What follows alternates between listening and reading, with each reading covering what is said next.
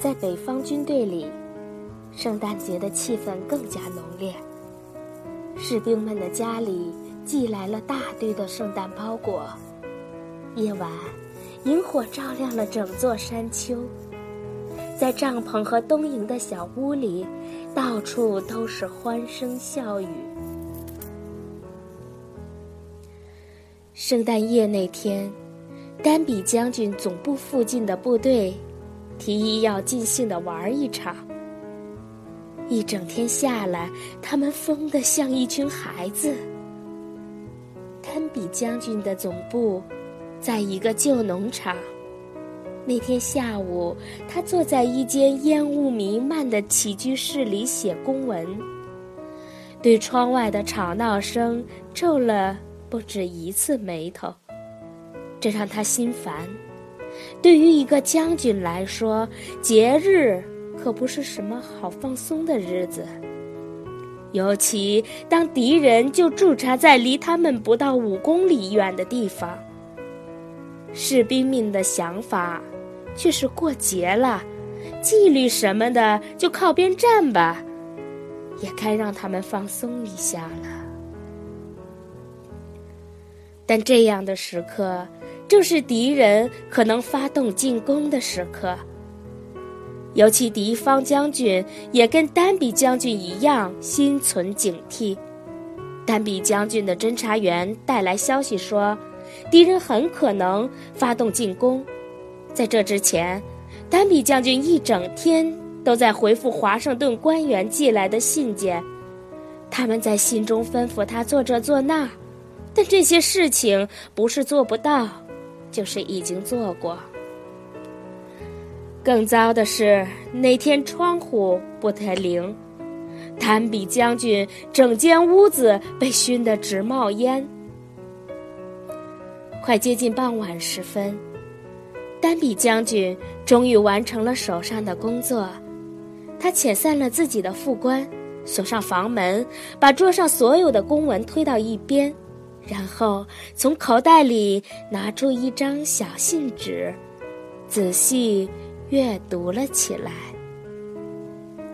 看信时，这位表情冷酷的将军面目柔和下来，他的眼里不止一次闪过笑意。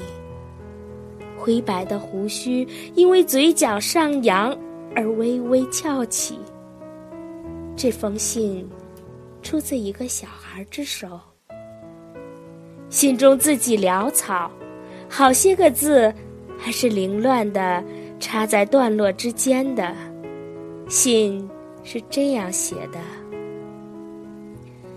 最最亲爱的外公，我好想见您。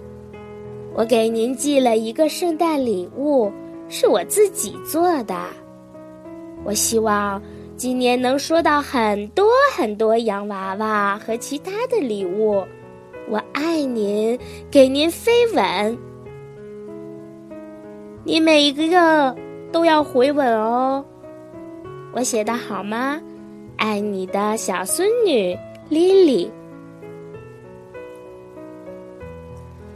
读完信，这位老军人庄严的把信举到唇边。在信中仔细画好的飞吻处，一一留下吻痕。吻完后，他在屋里来回踱步，掏出手帕擤了擤鼻涕。这熏的！他重新坐在桌边，把信放在前面，开始写回信。屋里熏得更厉害了，屋外传来阵阵玩乐的骚动声，但他不再皱眉。当歌曲《迪克西》从窗外隐约传来时，他先是惊讶了一会儿，然后靠在椅子上细细倾听。歌者的声音清澈、洪亮而欢乐。我希望我在迪克西，在很远很远的地方。我站在迪克西的土地上，为迪克西而生，为迪克西而死，在遥远的迪克西。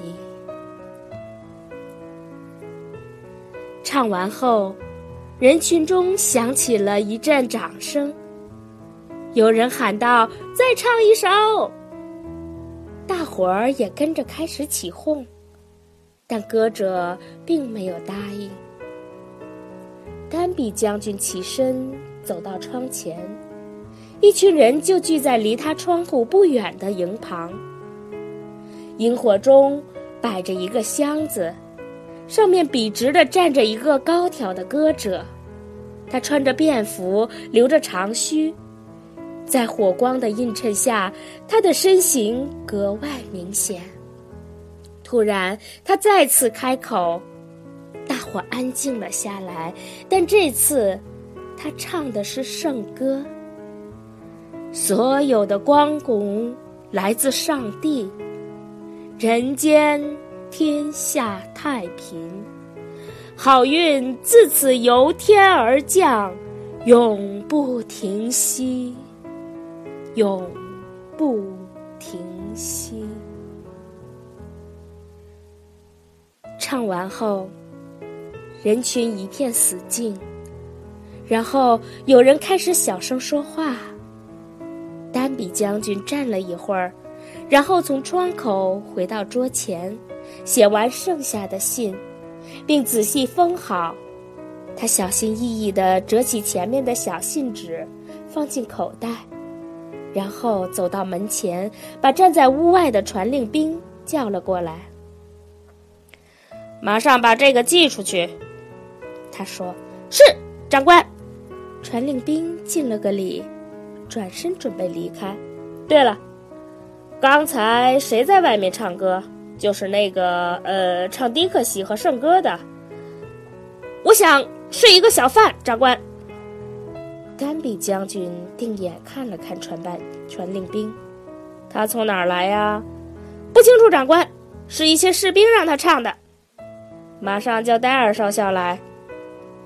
丹比将军说：“很快，戴尔少校就过来了。他一张圆脸，身材矮胖，一副游离于这个世界的样子。出现时，他显得有点尴尬。那个小贩是谁？”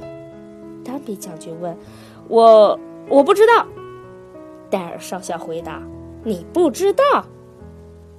他哪儿来的？”从沃斯雷上校军营直直接过来的。他穿什么衣服？便服。身上带了什么东西？一个包裹，呃，一些玩具、杂物，还有书。他叫什么？我没听到。然后你就这样让他走了？丹比将军严厉的呵斥：“是长官，我不认为是啊，你不认为？”丹比将军喊道：“我没下过命令吗？”他是个间谍，他去哪儿了？我我不知道，他走不了多远的，你自己好好反省一下吧。丹比将军一脸严肃。戴尔少校呆站了一会儿，然后沉下脸走开了。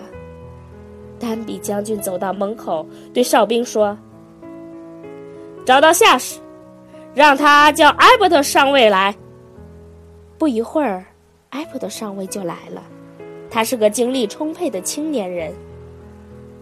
丹比将军给他下命令，一定要找到他，不能让他逃跑。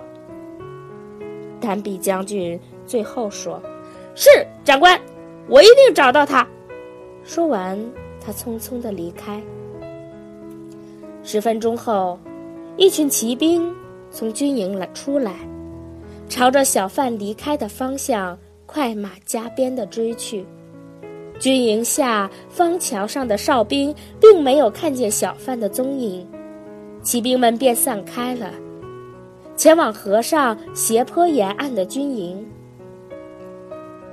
一两个小时后，埃普特上尉报告说，他跟踪间谍到了河边的一个地方，应该就藏在那儿。他申请调更多的人去包围他的藏身之地。带个特遣队过去，把他抓了，或烧了他的房子。丹比将军愤怒的下令：“啊，这真是个藏叛国贼的好地方啊！啊，连奴隶也要造反了！哼！”他来回踱步，自言自语，似乎在为自己刚刚蛮后的命令做辩解。他把手放进口袋，碰到一个四四方方的小信封。等一等，他叫住正准备离开的艾伯特上尉。